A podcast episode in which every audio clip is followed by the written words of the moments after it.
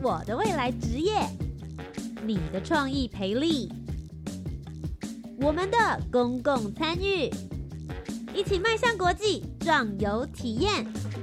你的青春，你的青年时代，这里是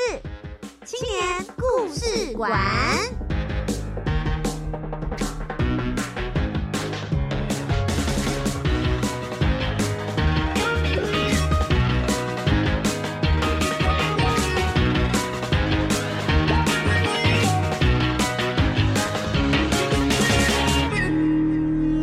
青年，一个故事，改变与感动就从年轻人开始。欢迎来到青年故事馆，每周三晚上的七点零五分到八点钟，在教育广播电台，跟你一起分享属于台湾青年的故事。我是节目主持人涂杰，今天又要来跟大家分享的呢是“样飞全球行动计划”。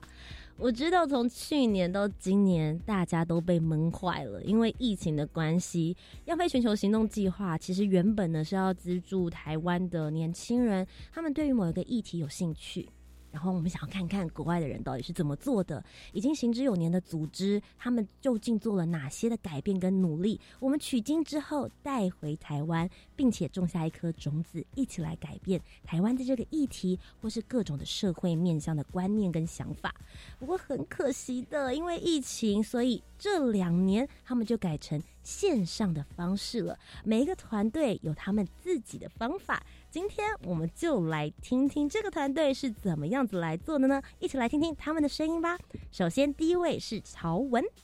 大家好，我是 The General Showman 的发起人，我叫曹文。那我今年是二十一岁，然后很开心可以就是受邀来这里参加访问，然后也谢谢图杰的邀请。那想问一下曹文，可不可以在一开始的时候先帮我们揭开一个小小的序幕？你们的 General Showman 最主要你们关注的议题是什么呢？我们最主要关注的是儿童性侵害，然后儿童性骚扰，就是性暴力的议题。然后我们最主要是针对儿童教育的部分，因为我们认为说要完全改善这个问题，就是根本就是要从教育做起。其实我觉得他们非常勇敢，选择这样子的议题去做关注，因为说老实，这个议题在。我觉得对在台湾来说，这样的社会其实大家都不是很想面对它。可是事实上，它确实是存在着的。之后呢，他们有做了一些市场调查，也想要跟大家来聊聊这一些故事。尤其特别是要把这些观念告诉儿童，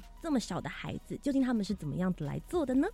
除了曹文之外，今天在节目当中也有另外一位的声音，一起来邀请的是学明。大家好，我叫做吕学明，然后我是来自淡江大学大三生，这样子。对，那我也是很高很高很高兴今天能够来到这里听来接受您的访问，这样子。学明呢，刚刚曹文有讲到他是发起人，然后学明是在这一次看到样飞全球行动计划里面，他发起了这件事情，然后你一起来关注跟加入的，对不对？对，其实我是最一开始就加入，就是跟曹文跟他聊天，然后因为我们因为是。因为是线上的关系，所以我们就是在一个脸书社团里面，然后聊起来，然后结果发现，哎，聊的其实蛮合，蛮多想法跟价值观上面都有一些雷同之处，这样子，所以我们才一起就是再去招了其他三位组员，这样子。OK，所以等于是你是元老。呃，对，如果我们以这个 团队的一二三四来说，曹文是一，你就是二了。对，他现在就是要争取那个宠妃的概念，然后夺位最亲近的亲信的那个位置，就是我。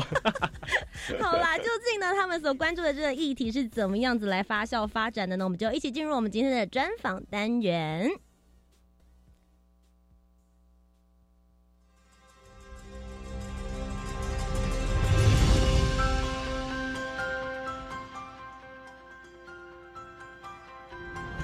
公共参与，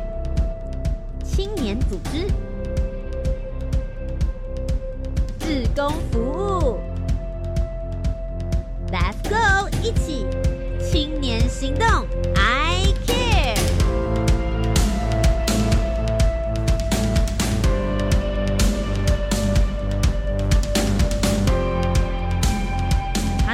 入专访单元当中了。再一次跟大家打声招呼的是曹文以及学明。大家好。那在刚刚节目的开头的时候就有提到，他们这一次所关注的其实是儿童的算是性骚扰吗？或者是性平等这一块，最主要是他们想要做的这个议题。想问一下，先从发起人开始好了。曹文当初为什么会关注到这样子的议题呢？嗯，最主要是因为我小时候有受到亲人性骚扰的经验，嗯，然后就这件事情就一直扎根在我心里，然后就觉得说，嗯，在台湾好像很少有人去针对儿童，就是未成年人的性暴力去做一个改善或者去关注，嗯，然后就想说，那是不是我可以开始来做这件事情？然后就是才发现说，原来身边很多朋友都是在他小时候受到。不只是不认识的人，反正都是亲人，然后自己的家人啊、老师、朋友受到这样的性侵害，然后都没有办法去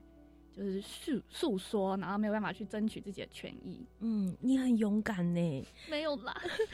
因为其实很多人会把这样子的可能创伤放在心里面，他自己也不知道，尤其这么小。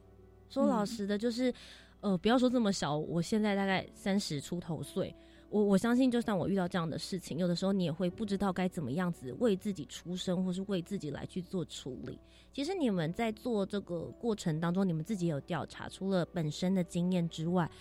在这个每三个女生当中，你们就说有多少的比例其实有曾经受到过性骚扰？每三个就会有一个，而且在台湾，就是性侵害的比率里面有七十 percent 都是未成年人。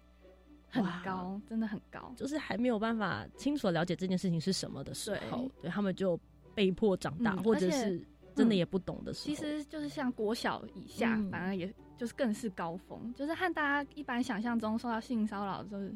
嗯，可能穿的漂漂亮亮的大学生啊，但其实都不是，大多都是穿着制服的小孩子。嗯，我很好奇，就是。呃，你现在会出来来讨论这样子的议题，或是来去做关注，是不是也是？也许当时你会想说，如果有人在那个年纪能够告诉你这些事情，或者是能够帮助你发声的话，你会觉得对于当时的自己是会很有帮助的。当然，就是当时发生这件事情的时候，我甚至不知道自己是被性骚扰了，就是想说，嗯，就不知道这是一个事情，或者这是一个有这个样的名词。然后等到我长大后，大概高中左右阶段，然后回想起这些事情，然后才发现说，哇，这是很严重，然后对我其实也有蛮大的影响。嗯然后当时也是就是鼓起勇气和朋友说了这件事情后，然后才去正视这个问题。嗯。好，所以从曹文从他自己自身的一些经历出发，非常非常的勇敢，然后也希望能够透过这样子的模式，告诉更多的儿童，你们到底什么是自己的身体自主权。那另外学名呢？你当初就讲说，哎，你跟曹文看到他这个议题之后，就开始跟他聊了起来。那你自己对于这个议题，你本身为什么会愿意投入更多的心血跟心力？因为其实主要是因为小时候因为阴柔的气质，所以经常有被。呃，其他同才有被霸凌的倾向，这样子，所以可能会后来长大都才发现到，其实性别平等这方面，其实不管是男生或女生，其实就是在呃这方面的影响，其实都对我来说，其实都是蛮大的这样子。然后，嗯，我也很也很希望说，台湾可以在呃性别平等这个领域当中，可以有更大的发展，因为其实蛮多台湾的家长或是学生，其实都不太敢把。呃，被性骚扰或是被性侵害这些事情，把它呃告告诉告诉大家，或是跟大众们就是宣告说，哦，我自己是嗯性骚扰的其中一个的一个人这样子，所以我就会觉得说，如果我们有这样的一个组织，我们有这样的一个团队，然后能够为这些人的发声，那其实我觉得对大家其实都是一件都是一件好事这样子。其实我觉得学明刚刚讲到一个非常重要的要点，就是所谓的身体自主权这件事情，其实不是只有女生，就是不是只有女生就觉得说哦，我需要被受到保护。男生跟女生，尤其在儿童阶段的时候，我觉得大家都应该要共同一起来建立这样子的观念。所以后来你们发现了这个议题，或者是你们决定要更加的深入去了解之后呢，你们就找了很多的国内外的。我们就说我们要去外面取经之前，要先知道我们台湾的环境是什么。跟我们聊聊你们在台湾这边做的市场调查跟功课。你们觉得台湾目前在推动这一块，就是儿童的性平啊，或者身体自主权教育这一块，你们有些什么样子的观察？最主要，我们一开始联络的组织就是立新基金会。嗯，然后但其实他们对于嗯儿童性侵害上面也有做了很多的事情了，但是他们最主要做的就是。创伤后的帮助，然后跟修复等等。那当初我们一开始也有联络他们，然后也有一位就是他们的专员来跟我们做视讯访谈。然后他那时候帮助了我也蛮多事情，就跟我分享了他们在做的事情啊，然后跟他们是如何转介这些儿童去帮助他们。然后后续的话，就他也邀请我们去参加他们的一个教育课程，就是就是身为教育者要去如何面对就是小孩子的相关的课程。然后后续因为我在。剧本上面的一些问题也会跟他们做讨论。其实立新基金会也是对我们帮助很多。嗯，好，哎，曹文刚刚其实就有提到，就是说后来的剧本，先跟大家破个题好了。我们刚刚前面都在讲，就是说哦，你们有做了一些研究。既然提到剧本的话，我们先。快速的跟大家讲一下，你们其实呃找到了这些议题，然后了解了之后，你们后面其实有做一些在台湾实际的推动动作。没错，嗯，当初想到就是先找到这个问题后，我们就开始想说我们要如何去解决嘛。然后因为我自己小时候对于戏剧蛮有就是想法，然后也蛮有兴趣，然后就想说如果可以将戏剧表演结合于教育，那一定是。就对于小孩子来说，也是更好吸收的方法，就比起呆呆的坐在教室听课。然后，于是我们就找了很多剧团啊，然后一些剧场的一些经验。然后最后去把教育跟剧团做了一个结合，然后创造出一个互动式剧场工作坊。嗯，好的。那刚刚听到的曹文分享的部分是在国内组织了解了自己在做些什么之后，我们就来聊聊国际组织吧。你们是使用线上视讯访谈的方法来进行访问，对吗？对，我们一开始是借由 Gmail，然后我们就寄信，就是我们先到他们的官网上面，就是先找到有关于性别平。平等教育组织的一些官网，然后我们再去向他们呃寄送信箱，然后再嗯再向他们，如果他们后续有一些回馈或者回应的话，我们就会跟他们进行线上访谈这样子。那你们当初是怎么做挑选的？因为你们其实最主要十一个国际组织，大部分都是在新加坡，然后有部分是在挪威的。哦，对，其实一开因为这这部分其实大部分都是我来负责这样，然后一开始都是寄澳洲跟纽西兰，可是那个时候因为疫情的关系，所以。澳洲跟纽西兰几乎都没有回复我，他们也很辛苦，他们都很他们都很忙，这样，所以后来我们就开始会转战到可能像我刚刚说的挪威、瑞典，还有新加新加坡等国家这样子。嗯，那你们当初在挑选这些组织的时候，比如说你们在网络上面查询，是哪一些组织是你们会特别想要去做了解的？我觉得其实不管不管是性别平等教育，或是或是还有一些可能我们觉得同志教育，或是跨性别组织，然后可能一些。性侵害的一些呃相关组织，其实我们都会去关注到。其实，因为我们其实关注的点其实蛮蛮广的。呃，就最主要我们是分成戏剧、然后教育跟性平三个方向去找组织。那像在新加坡的话，因为他们有蛮多就是新创组织，最近才刚成立。然后我觉得他们的一些困境跟我们蛮像，就是他们比较小众，可能一些跨性别组织啊，或者是一些同志组织，然后跟我们处境就是。蛮像，就是比较没有人关注，然后比较没有人支持，然后跟他们去访谈的过程中，就可以获得一些他们创立的一些方法跟经验。那是不是可以跟我们分享几个你们当初在访谈的过程之中印象比较深刻的组织，或是比较印象深刻的对谈呢？嗯，其实我最，其实我现在最对我印象深刻的，其实是一个新加坡的跨性别组织，然后他们叫做 The T Project 这样的。然后我们我也觉得很印象深刻，原因是因为那个。那个创办人他本人非常的好笑，他就是非常就像非常的 幽默，对，他就很就很像是我们在泰国电影里面看到那种很好笑的那种跨性别者这样子。然后我就会我就跟他发就跟他聊一聊之后，发现其实他虽然看起来其实很开朗，其实他其实在内心当中还有过去的一些经验当中，其实都有遇多遇遇到蛮多的困难。因为在新加坡，其实嗯同性恋或者是在跨性别者，其实对他们都是算是和那个非法的，所以其实他们在。这个处境当中，其实其实都非常的艰困，这样。然后当初也是有一些资资金的问题，然后还有一些可能是呃人力资源的部分，他们都其实都蛮缺乏这样子。所以一开始，呃，对他们来说，其实都是一个蛮大的困难。然后后来好像不知道为什么，他就说新加坡虽然说他们很现，比现在是我们想象中他们虽然是合非法的，但是其实后来其实新加坡组织他们新加坡政府其实也没有太管他们，就是让他们有一个可以建立一个。那个庇庇护的一个所，然后让他们让那些跨性别性性别者能够有呃一个地方可以让他们好好的呃居住这样子。嗯，所以其实这样子比较起来的时候，就会觉得台湾在这方面的观念其实是跑得蛮前面的，对不对？对，我也觉得，就是我我我不知道为什么，因为虽然台湾算是亚洲文化，但是其实比想象中还要更开放、更呃更友善的，能够包容我们这些。啊，我在讲包，我在讲我们嘛，好，没关系，就是都在讲我们，对对对，我们我们，对，我们就直接包容我们这我们这些的弱势族群这样子。嗯，对，在这个访谈过程里面，有没有让你觉得比较印象深刻的，包含比如说他的生活方式，或他们在推动过程之中觉得比较辛苦的地方？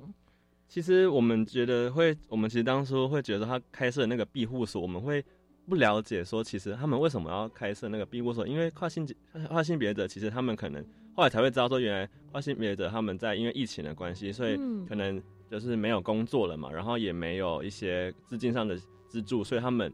要流离失所，所以他们借由这个庇护所的一个组织，然后让他们可以有一个一个地方可以让我们好好的休息这样子。嗯，所以对他们来说，其实就是一个很温暖的避风港了，应该要这样子讲。我觉得其实呃，很多人都会因为未知而感到恐惧，所以其实我觉得台湾在这一块。目前来说，以这个跨性别之或者是呃跨性别这方面的观念来讲，我觉得台湾真的是有慢慢在推动，然后让更多人去了解这一块，其实很好的。大家就会知道说，哦，我们不需要害怕任何一个族群，其实就是每个人都有一些自己的选择，或者选择他们快乐生活的一些模式，我们都没有什么样子的不同。那再来是曹文呢？你自己本身对于在这十一场里面的视讯访问当中，有没有让你觉得印象比较深刻或影响你比较深的？我觉得影响我很深的是一个新加坡的剧团，他们叫 Bar Theater，然后他们其实在做的事情也是跟我们蛮像，非常有趣。他们是找到一些社会议题啊，然后透过戏剧的方式、剧团的表演，让大众知道这些问题的发生。嗯，那当初我们和他们约访的时候，很幸运，他们两个创办人都愿意主动就是现身来跟我们进行约访。那我那时候问了很多，就是很专业的，就是剧团上。就是剧本上的，还有表演形式的一些方法，然后他们也很热情的，就是回应我，然后告诉我要怎么做。因为像我们针对的是儿童，然后跟性又有关，我我当初很困扰，就是说要怎么样可以，嗯，正确又直接的告诉小朋友这件事情，但是又不入骨，然后不会让他们觉得不舒服。好难哦。对，就是当初在这个方面琢磨蛮多的，然后，嗯，后续剧本的话，甚至有传给他们，就 email 给他们看，然后他们还帮我们修改。就觉得，嗯，他们真的非常热情，然后人很好，对。那他们实际他们在推广的时候，因为你那个时候访问他们，你们还没有做工作坊嘛，对不对？所以你们还没有实际的接触到你们的乐听众，就是小朋友们。你有没有没有问他们一些，比如说在新加坡当地他们去做这些演出的时候遇到的一些实体情况？但是因为他们主要针对都是成人的表演，就是所以后续儿童的部分，我又有在联系，就是。就是台湾的其他专业的戏剧老师，嗯，对，所以是哪一位戏剧老师，或是哪一些组织有在给你这方面的一些帮助？后续的话就找到一位国立艺术大学的涂老师，就是他是一个戏剧博士，然后就是他是算是担任我们工作坊的一个指导老师，然后也是协助我们就是剧本上一些编排啊，然后跟修改，嗯，所以其实。之后再去做这些接触的脚本，你们从前面包含像这样新加坡的团队给了你们一些灵感跟方向之后，回来再找专业的老师指导你们，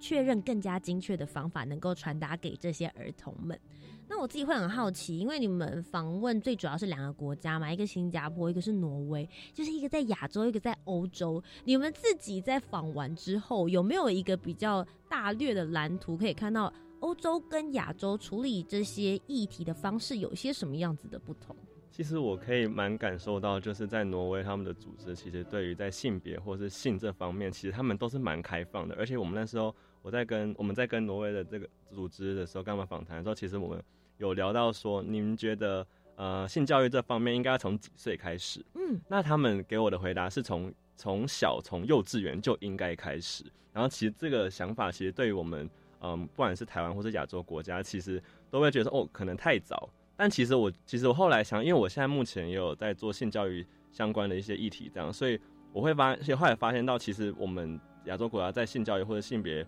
教育这部分，可能还嗯，对于啊欧洲国家或或是美洲国家，其实都还是有一段差距在的。对，其实我。自己也很好奇，你们觉得不论是给幼稚园或者是国小生，性教育到底要教到什么样子的程度？或是应该用什么样子的方式来切入？说老师，现在这个议题如果丢给我，我以后成为妈妈，哇，我觉得这件事情对我来说也很困难呢。在做就是性教育相关的，然后其实很多家长，因为我们有做访，有做那个访谈，然后做表单给他们填这样，然后家长其实最多问题就是说不知道该如何把性教育教到多深入这样，然后我们就会发现，哎。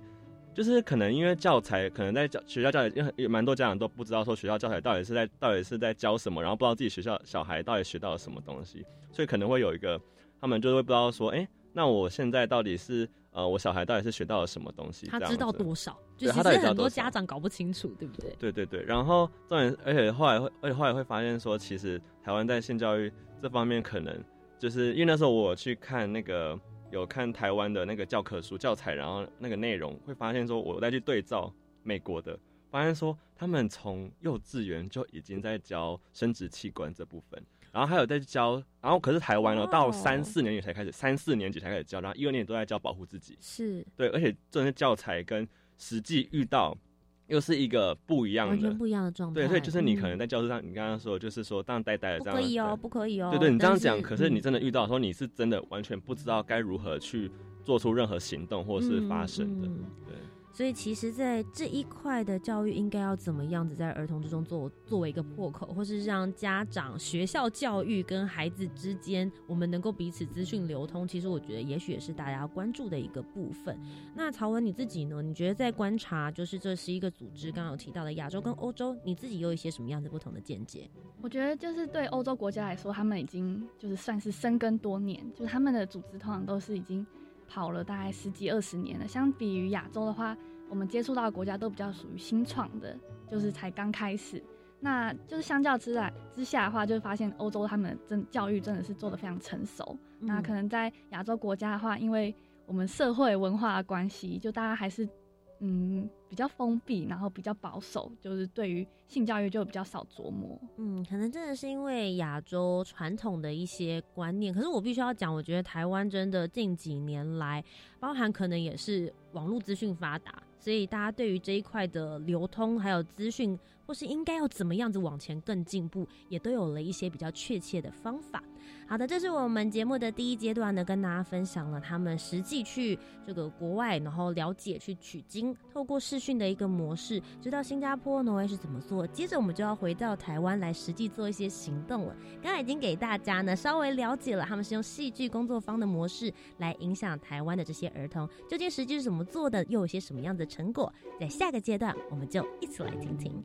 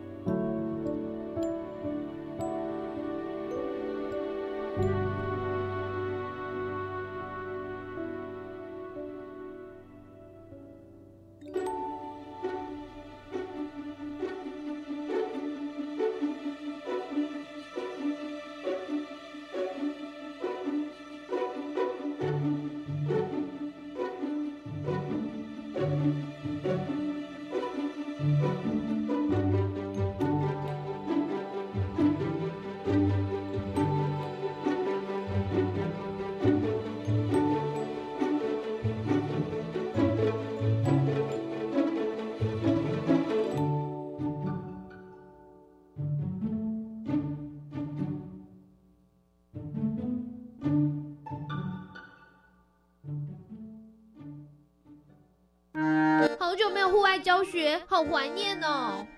心动不如马上行动喽！五十二个户外教育好点子广播游学活动，十一月二十七号星期六上午要带大家一起去深坑做豆腐、走古道。这么有趣的户外教育活动，还不赶快抢起来？请上教育电台粉丝页或官网活动报名专区查询详情。由国教署主办的高级中等学校英文单字比赛计划，预计在一百一十一年三月五号要举行区域决赛。这次题型取消原先的看音选中与看中选音，调整为听音拼写和词汇题。词汇题的题型，我们可以参考酷音平台智慧专区。我们现在就进入平台练习专区内的题目，加深单字印象，做好万全的准备。好哦。以上广告由教育部提供。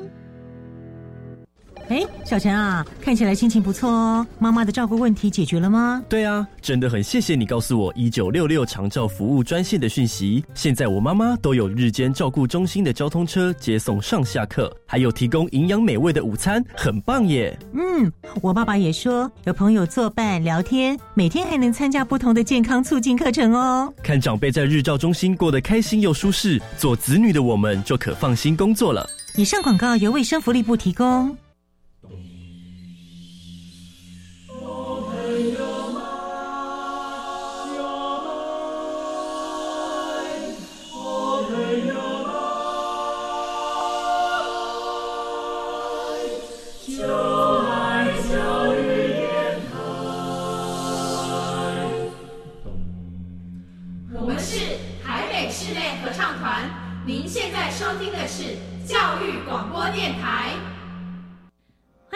青年故事馆，我是节目主持人涂杰。今天节目当中要继续跟大家分享的是“样飞全球行动计划”。今天这个行动团队的名字，我一直觉得它好难念哦。The Generous Showman，欢迎曹文以及学明。大家好，我是 The Generous Showman 的创办人曹文。我是 The Generous Showman 的李学明。他是那个最亲近的元老，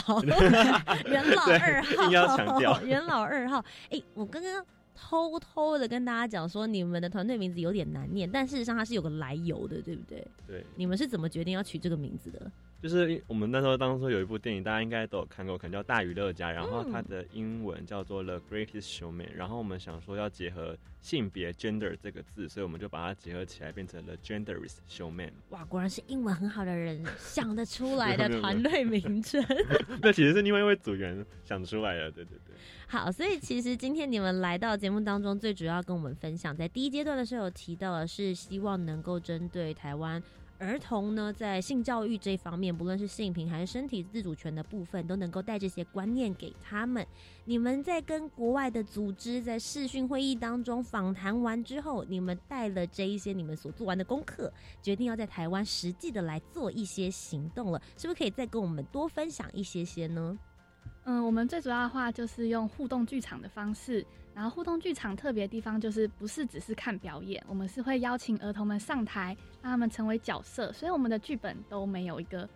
固定的结局，我们是让孩子们上台，然后如果是你，你会怎么做？然后让他去完成这个剧本，让他自己想出自己的结局。哇，好酷哦！没错，因为其实沉浸式的剧场啊，在台湾近年来还算蛮流行的。那他最擅长的事情，其实就是打破所谓剧场的第四面墙。大家如果知道，以前在看戏的时候，我们就把剧场当做一个盒子。那盒子的话，有一面墙是挡在观众跟台上舞台之间的，你没有办法针对里面去给回馈，戏也不会因你而改变。可是你们把那面墙打破之外，是给孩子，十二岁以下的，然后希望能够借由他们的反应来去做回馈。我觉得给成人都很难了，给小孩子的时候，你们会面临到哪些挑战？其实我觉得小孩子的话，因为他们很活泼，然后创意真的很多，然后我们会收到很多很有趣的回馈，就是有些小孩子可能会就是做出一些你会没想到的反应，就是哦，我没想到还有这种方法，哎，对，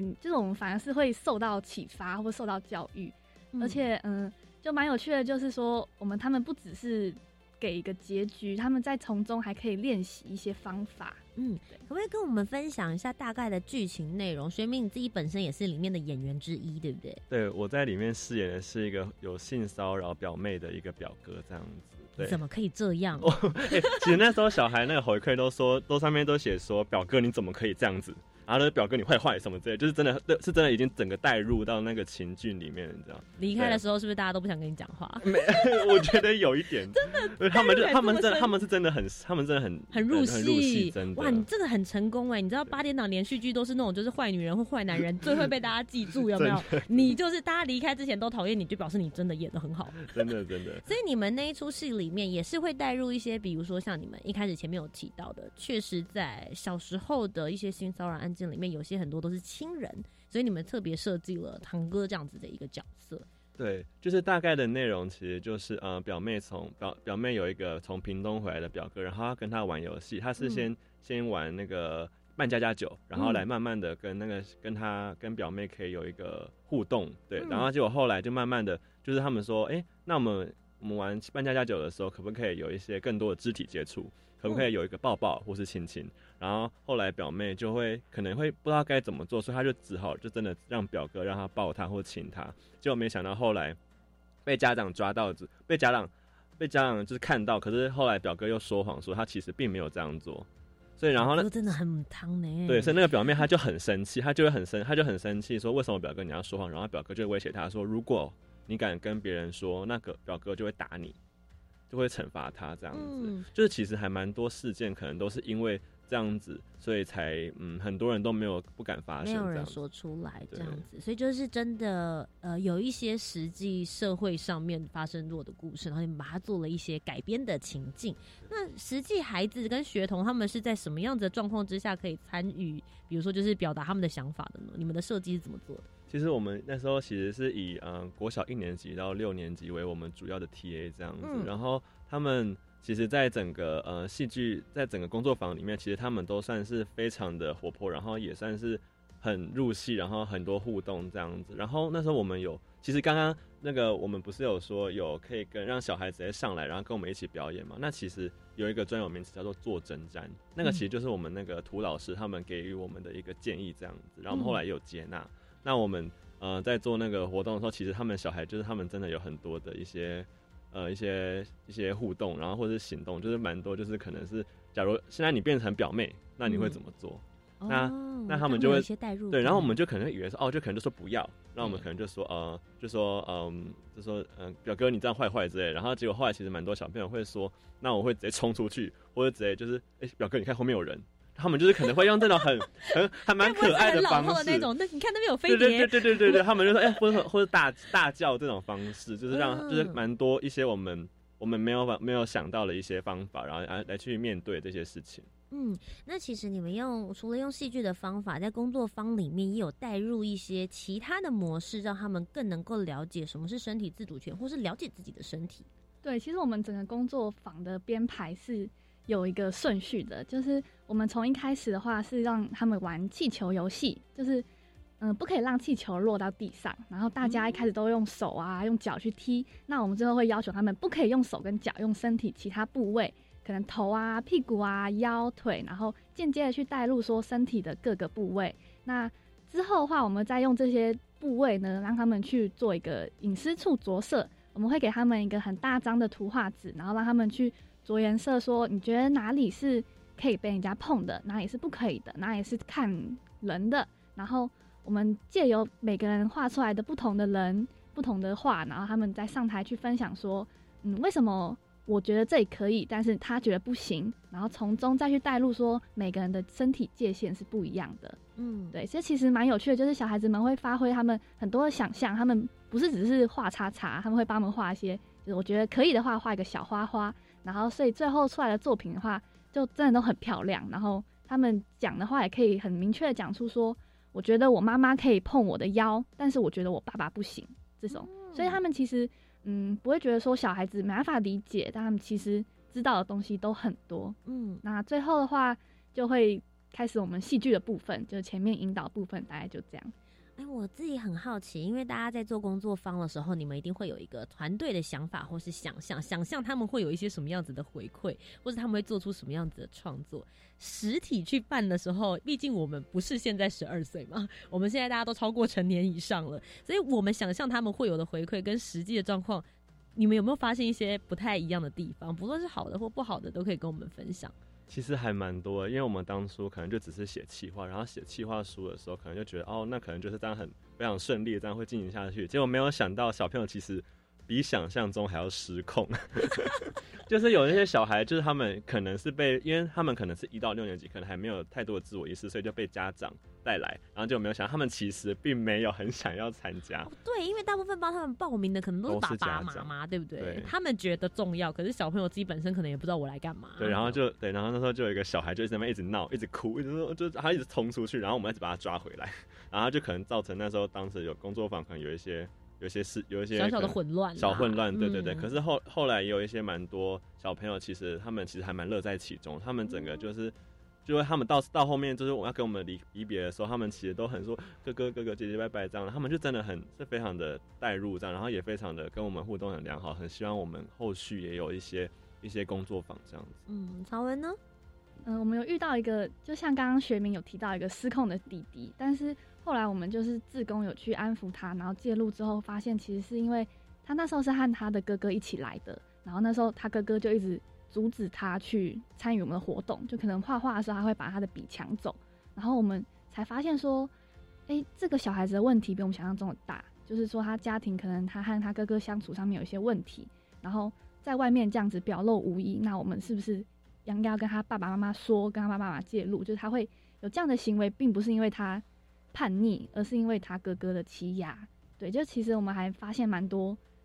就是在这个互动当中发现蛮多小孩子自己的问题。那像是有约来一位小女生，就是我们最后的话都会让孩子们写小卡回馈给角色。然后有一个像我们一个一段剧本中有一个小美，她是一个见义勇为的好朋友，她去保护我们的女主角，帮她发声。那那个小女生在回馈卡上的时候就写给小鱼说：“嗯。”你有小美可以保护我，那我希望就是我的小美在哪里？然后我们就见那时候看到这个字卡的时候，就觉得很哽咽，然后就觉得心情很复杂。就他是不是嗯在学校发生了什么事情啊？没有人可以站出来替他发声，然后没有人可以保护他。那最后我们还想就是也没有办法去介入，因为我们只是一个活动的一个哥哥姐姐一个过客，那就是只能告诉他的父母，然后请他们多多关心。嗯。其实你们这个活动虽然用比较欢乐的方式，然后跟孩子们讲这些比较对他们来说也许是很难，就很生硬的一些知识，但对他们来说其实是非常重要，保护自己的观念。我相信孩子们有一些收获，家长可能他们也会有一些感觉到孩子改变，或是他们多新的一些观念。你们有没有收到一些回馈？哦，有，因为我自己就是担任那个表哥嘛，就是会欺负表妹的那个表哥，然后他们上面小孩其实。大部分都是写说哦，表哥你很坏，你你怎么可以这样子？你以后不能这样子。嗯，然后其实有时候也会收到一些，就是因为有些小朋友，因为我们中间有有那个选择性缄默症的协会，他们有邀请我们，就是有让我们就是帮他们代办合办一个工作坊这样子。然后因为那些小孩他们可能比较不敢表达，不敢把自己的想法可能写上去或者说出来，所以那时候其实大部分都是。就是可能家长写写这样子，然后我遇到一个蛮蛮可爱，就是写说他写说，哎哎，那个表哥你是里面唯一的男生，然后我想说，我想说这是什么意思？我就觉得还蛮可爱。然后还有一些就是，就是反正我就觉得说小朋友其实他们比想象中，其实他们是愿意表达，他们是愿意想要把这些事情说出来的。对，嗯，也许他们的词汇没有像我们成年人这么多，可他们也是很愿意去表达出他们现在目前的情绪、想法，甚至是感受到的那些东西。我觉得小朋友是不会骗人的，对他不像我们，就是有的时候你知道社会化啦，可能还会隐藏一下。也许我现在明明就很不爽，可是我不一定会把它讲出来。但孩子们其实是很直接的，他会觉得这个角色里面的人，你就是不可以这样子。我对你来说很生气，就会直接的告诉你。那曹文你自己呢？本身在这里面，你有没有收到什么样子的回馈，也是让你觉得说哇，我主要还要再继续这方面再努力下去的？对，就像刚刚提到那个小女生，然后其实我们在比如说画画上面会发现，有些小朋友他很早熟，就他知道他可以讲很明确讲出说这个部位的名称，那我们就会发现说，嗯，他太早，其实太早知道这些事情，其实也是不太对的。嗯，也不是这样讲，就是说他如果过于提早知道这些事情，代表他可能有发生一些事情。嗯，就是这算是一种征兆。所以其实我们在工作坊里面，除了跟他们教导这些观念的时候，我们还会要特别去关注他们一些行为有没有特别反常的地方。如果他特别抗拒去学习这些，那他是不是可能要更多的关心？对，这也是我们工作坊一个很重要的环节。嗯。其实我觉得，不论是草文还是学名，现在听起来就大家就说哇，他们做了一些很有意义的事情，然后办了一些好棒的活动。但其实这些真的是需要长时间对于这个议题的关注，前面真的要做好多好多的功课，你才不会在这个工作方上面，呃，不论是无意中的伤害了某些人，或者传达了不对的讯息或者是观念，尤其是对于小朋友的教育这一块。所以我自己本身也很好奇，在。做完了这些事情，从你们团队成立一直到现在，我发现大家可以去追踪一下我们的就是粉丝专业或者他们的 Instagram，他们还持续一直在更新，然后并且在做一些新的活动。我觉得很开心看到的事情是，样飞全球行动计划没有因为他们的计划结束了，或是我结案成果给你们了，我今天就。停止推动这样子的一个呃，不论是观念还是这样子的社会文化，我觉得这是一个我自己最想要看到的情况。我很好奇，你们为什么还会愿意继续持续下去？你们在这个过程之中，自己是不是也有一些成长或是一些体悟？对，其实我在参加样飞全球行动计划计划之前，其实还不太知道自己到底想要做的是什么，自己想要关注的点是什么。所以后来我到这样飞全球行动计划之后，然后又认识了曹文，然后我们又做了这个性别平等相关的议题，我才发现到其实我自己对于这个议题是非常的感兴趣，而且是会是做的。我在当下在做这个计划的时候，其实是很有热忱的，并不会说哦，我觉得工作做完哦这样就好了，我会想要做更多。你不是来教功课？哦，对我不是来教，我是想要想要学更多，我想要有更多的行动，想要有更多的回馈这样子。然后，所以我自己后来也有去，就是有可能做一些性别议题相关的一些。议题或者活动或者是讲座等等，这样我都还有在继续的去精进这样子。嗯，对。而且因为你自己本身是外交系的，刚好这一次有很多国际组织访谈的机会。对，因为我这我刚刚就有说，就是因为我我就是负责国际组国际组织跟他们访谈的那些，然后我也是负责跟他们联络联系的这样子。那我嗯，其实跟他们在访谈的过程当中，其实。都会都会慢慢去反思，说其实台湾跟那些国家，跟新加坡或是挪威、瑞典，他们其实我们其实都有一些相似之处，可是也有一些不同之处。所以，我们觉得，我觉得我们可以把那些学到他们的好的点，然后可能摒除掉一些可能比较不好的地方，然后我们再去更精进我们自己的团队。嗯，我觉得其实真的你会发现说，在这个过程里面，你找到自己热情或想要专注的事情，那另一方面也会发现自己的不足，然后我们跟着。在这个过程之中，自己也会有慢慢的成长跟精进。那曹文呢？因为你自己有更多更不一样的角色了，包含你可能还要在领导整个团队前进，毕竟你是创办人。所以在这个过程里面，你对于自己能力的提升，你觉得有哪一些的面向？嗯，其实我很庆幸，说我找到的组员都非常的有能力，然后大家分工合作也非常明确，所以在计划进行当中，其实。没有什么太大的问题，就是我会去分配说谁要负责哪些部分，然后大家都能够准时的缴交。嗯，那我觉得最重要的就是在样飞全球行动计划里面，评审跟一些 mentor 给我们的回馈也很多，就是像我们中间会有两三次的审查会议，然后当时我印象很深刻的就是有一个评审私下来找我们，然后跟我们说，我觉得你们做的事情是真的很有意义，然后很希望你们可以继续做下去。然后当时我就觉得说。就让我充满了自信，就是觉得说我在做的事情真的有人支持，然后也是一件对的事情。然后就算可能我们影响的人就只有一点点，但是如果能够帮助到他们的话，这样就很足够。那我想要问一下两位，因为接下来其实呃的 Generous Showman，你们本身自己也还有在持续更新，然后有在做活动。你们未来还想要影响哪些人，或是还有想要做一些什么样子活动的计划？我们一开始设定的话，就是儿童的戏剧工作坊。那后续的话，因为和选择性缄默症团体合办的工作坊，我们就开创了另外一个是亲子的工作坊。哦，嗯，没错，就是让其实家长也有很多要学的地方。可能在亲子工作坊上，我们比较琢磨的是家长也要可能要让他们知道说你要怎么去，嗯，面对小孩子如果跟你提出了一些问题，你要用什么样的方式去回应，因为家长的回应对小孩子来说也是很重要。然后再来是说你要去关注说小孩子们的嗯生活状况，所以我们会要求家长说，你可不可以画出你的小孩子最好的朋友的长相，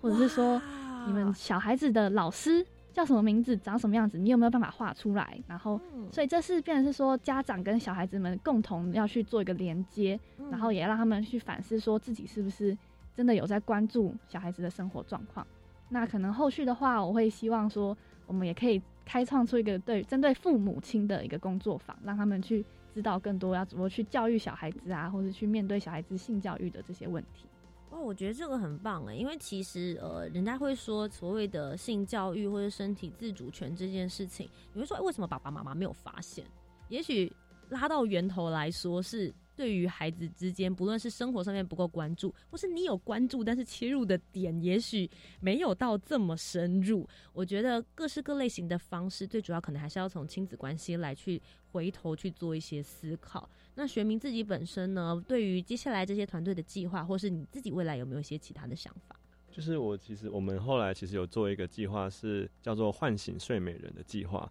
然后这个计划主要是我们。想要可以收集各种来自网络上各种人，他们有一些可能自己的一些性骚扰的一些呃一些经验，或是一些被性侵的经验。然后其实蛮多呃，我们收到一些回馈，其实比我们想象中的还要更沉重、更沉痛。就是会发现说，其实他们真的很，他们真的遇到了很多很多事情，然后遇到了很多比我们想我们无法想象的那一些那些痛这样子。然后后来我们有有一个是，他要给我们一个回馈，然后后来有来呃私信我们，有说谢谢你们把我们的把我上传给你们的那个经验，把那些文字上传到你们的 IG 上面。然后那时候其实我们当下会觉得很感动。嗯，我其实那时候在看这一些呃文章的时候，我觉得有点类似像树洞计划那样子的感觉。可是透过这一些实际，你你。他也许真的就是在社会的某个角落发生的这些故事，当然我们看的人可能会觉得很心痛、很心疼，可是也希望透过这样子的方式来告诉，也许他正在遭受这一些事情的，不论是孩子，甚至你已经成年或是成人了，希望都能够给大家更多的力量。那今天在专访单元的最后，我觉得也想要问问两位，就是不论他现在自己本身可能有遭受到。这方面就是所谓的这个，不论是身体自主权，或者是有性侵情况的这些，不论是孩子们，或是这样子的一个受害者，你们有没有什么样子的话想要跟他们说的？嗯，我觉得最主要是说你要有办法去面对自己的创伤，但是你不去面对，其实也没有关系。就是，嗯，你讲出来的话会好一点，但是如果你不愿意分享，那也没有关系。希望你可以找到你自己疗愈自己的方式。那有机会的话，还是希望你可以去面，就是。去寻求协助，这样。对，那我自己的话，我是会希望说他们可以有，嗯，希望他们可以就是借助一些外外来的一些协助，像是专业人士或是父母、家长、辅导老师也可以。因为我自己其实高中的时候很常跑辅导室，所以其实我会发现说，其实你跟他们好，其实我觉得你把那些经验把它说出来。说出来是真的会好很多，是真的会会觉得说哦放下一个重担，然后那然后你跟人跟你说你跟那个辅导老师说，其实辅导老师也可以给你一些一些协助，给你一些方法，让你可以去做一些做一些改变，做一些行动这样子。所以我会希望说，就是大家都可以嗯保护大家好好学习保护自己，然后让自己可以嗯让自己。不再就是被别人欺压，或是被人家霸凌等等这些行为，这样，所以我会大家请加油，谢谢。我觉得今天在专访单元的最后，我真的就是想要给曹文或者是选民，以及刚刚在听的这一段所有的分享故事的人，如果你们也深有同感或是感受到共鸣的话，我们都希望可以在这个不论是 Podcast 的平台上面，还是在广播电台之中，给大家一个深深的拥抱。今天非常谢谢两位来到我们今天的专访单元，非常谢谢你们，谢谢大家，谢谢图杰。那我们在下一个阶段还可以听到他们的声音哦，我们就一起来听听他们除了在推动这一些观念以及议题之外，他们都看些什么样子的书、什么样子的电影，想要推荐给你们呢？I think, therefore I am。我思故我在。大家好，我是 The Generation Showman 的创办人曹文。今天想跟大家分享一部杰克去年拍的纪录片，叫做《我十二岁，你介意吗》。那这部纪录片讲的是有一些就一个团队，他们找了成年人，就是视觉年龄像十二岁的成年人，然后让他们去上交友软体的网站，然后结果在短短十天内，他们收到了两千多则来自成年男性的交友邀请。那这部纪录片其实。嗯，看的时候会让人觉得蛮不舒服的，因为它有一些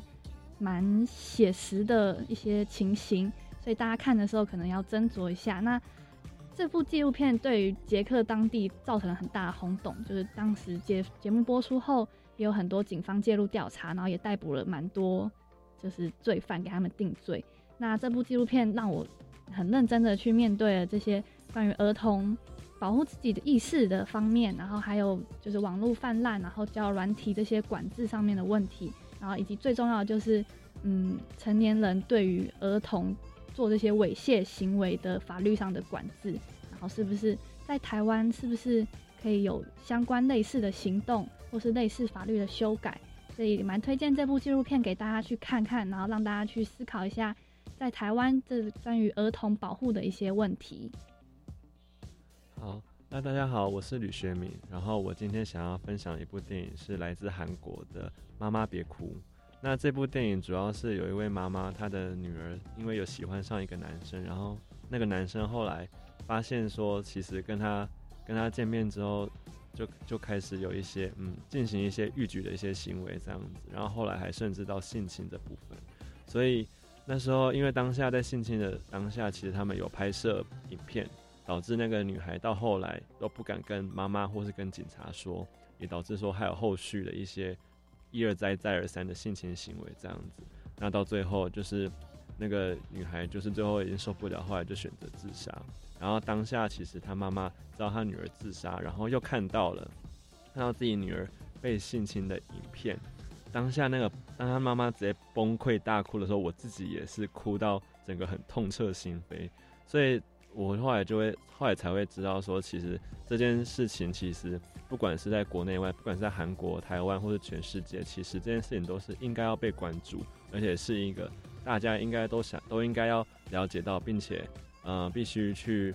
做出行动的一项。行为的。好，今天非常谢谢曹王还有玄明来到我们的节目当中，谢谢，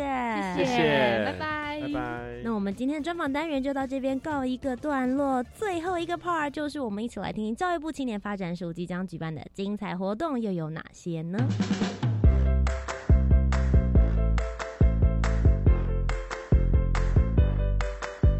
你想参加的活动都在这里，活动地图